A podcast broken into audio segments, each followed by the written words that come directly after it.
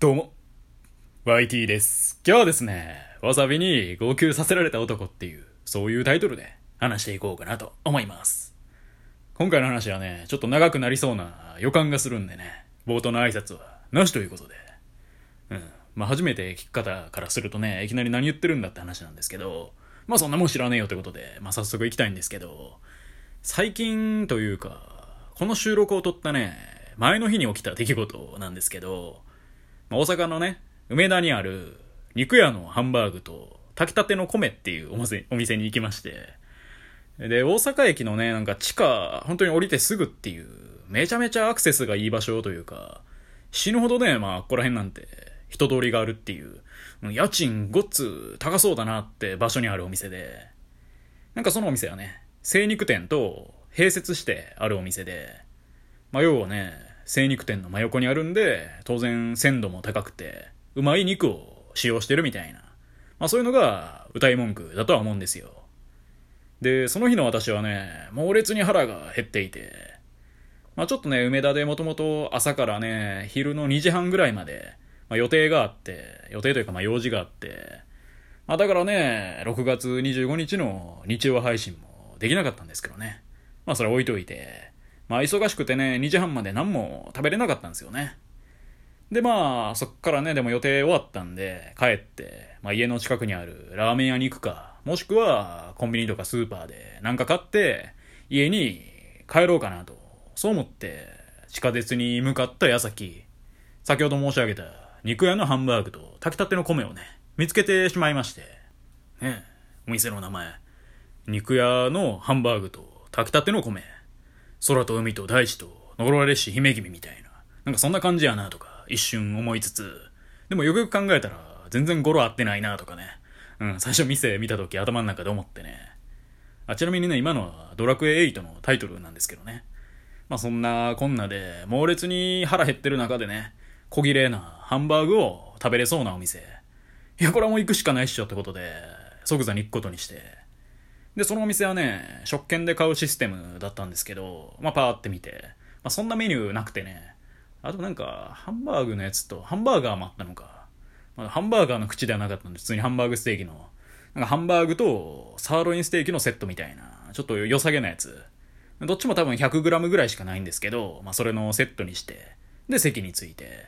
そしたらね、そのお店は結構変わってるお店というか、変わったタイプというかね、一人一人に、まあ一人用のちっこい鉄板と、あとその下にね、固形燃料が与えられて、要はなんか旅館で食べるすき焼きみたいなもんですよね。そういうので、一人でなんかハンバーグいい感じに焼いてとか、で食べていくみたいな、そういうスタイルで。で、初めにね、まあ、店員のお姉さんに、紙エプロンいりますか？って聞かれて、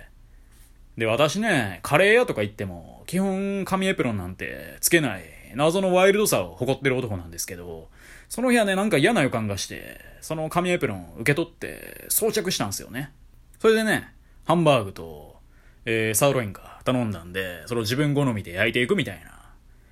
で、まあハンバーグはね、基本であるんですけど、他のお肉はね、なんかハラミとか、まあハンバーグだけでもいける感じでしたね。で、そんな感じで。でね、申し上げた通り、要は提供されるときはね、ハンバーグもお肉も完全にね、生焼けの状態なんですよね。で、ここで思い出したいのがね、まあ恐縮ながら私のパンチラインの一つなんですけど、それがね、生焼けのハンバーグは雨の日のマンホールに匹敵する恐ろしさだ。っていうね。どうですこれ？62点ぐらいでしょう。まあでもこのフレーズね、昔から気に入っていてね、よく言うんですけどね。受けてるかどうかはわかんないんですけどね。まあ要は雨の日にね、チャリこいで、マンホールの上とか通りかかるじゃないですか。その時にね、曲がったりしようもんなら、100%こけるんでね、注意してねっていう、もうそういうね、戒めの言葉でもあるんですけどね。実際私はね、一回死にかけたことがありますね。まあ、そんぐらいね、生焼けのハンバーグってのは恐ろしいもんだっていうことで。だからこそね、提供された、その生焼けのハンバーグ、私はね、大切に大切にね、自らのその鉄板で加熱して育てたよね。で、ハンバーグの他にもね、まあ、サーロインも、まあ、今回はセットで頼んだって言ったじゃないですか。で、サーロインの方はね、もう生焼けなんてレベルじゃなくて、もう9割生みたいな、そんな状態で来てね。むしろこの状態ならもう店側で若干その1割焼く必要あったんかねってぐらい生で、もう最初からもう生肉の状態で持ってこいよぐらい生で。まあでもね、この世の大抵のことは生がいいってのはよく言われる話ですけど、まあそれにしてもね、生度合いが過ぎるなってね、思っちゃってね。でまあ私は恥ずかしながらお腹超絶弱い人間なんで、しっかり焼くことにして、そのサーロイン焼いたわけなんですけど、やっぱサーロインってね、ジューシーなんですよね。それを目の前のちっこい鉄板でね、焼いていくと、もうビビるぐらいね、油飛んできて、やばかったっすね、マジで。しかもカウンター席みたいなところに座らされたんで、まあ、カウンター席って机の広さもまあ決まってるじゃないですか。しかも奥行きがなくて、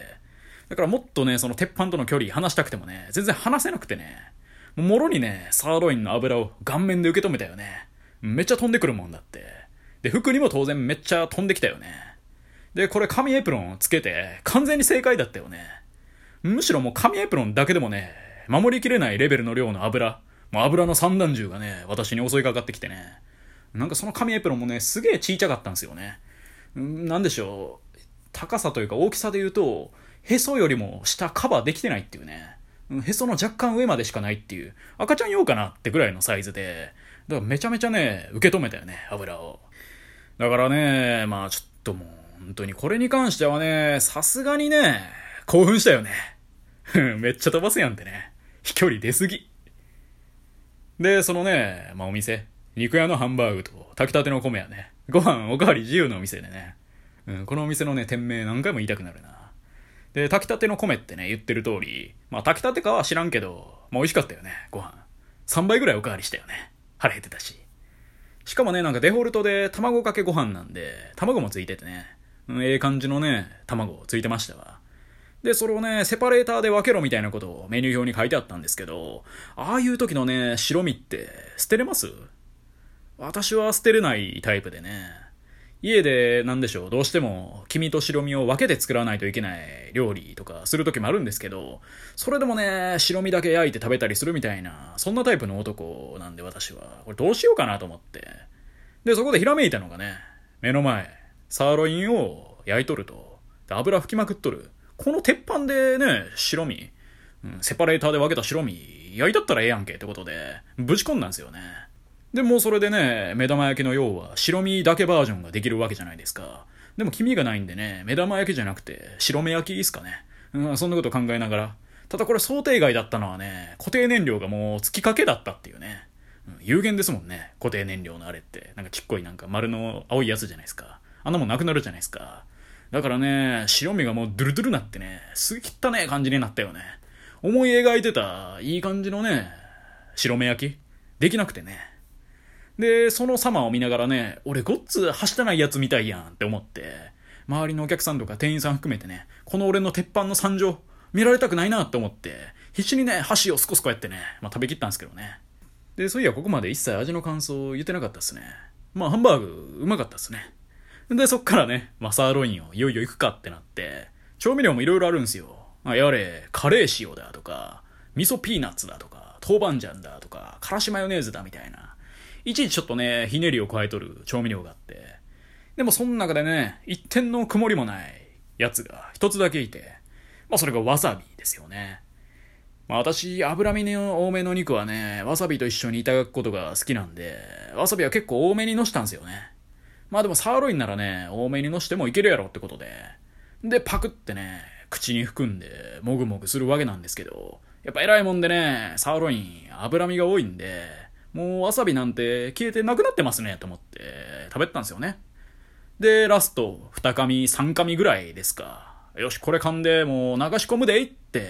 噛んだ瞬間にね、猛烈にわさびがやってきて、吐きそうになったよねっていう、そんな話でした。いや、これね、そんなことあるっていう話というか、説明が難しいんですけど、おそらくですよ、残りの3噛みぐらいの部分に、9割方のわさびが全部乗ってて、だうまい具合にね、避けて食ってたんでしょうね、私。で、口の中で、鼻の穴につながる穴がね、あるじゃないですか。口腔内の上部分に、鼻につながる穴があると思うんですけど、そこに完璧にね、わさびが付着してね、いや、マジでね、死にそうになったよね。でも必死に耐えたよね。でも号泣してたよね。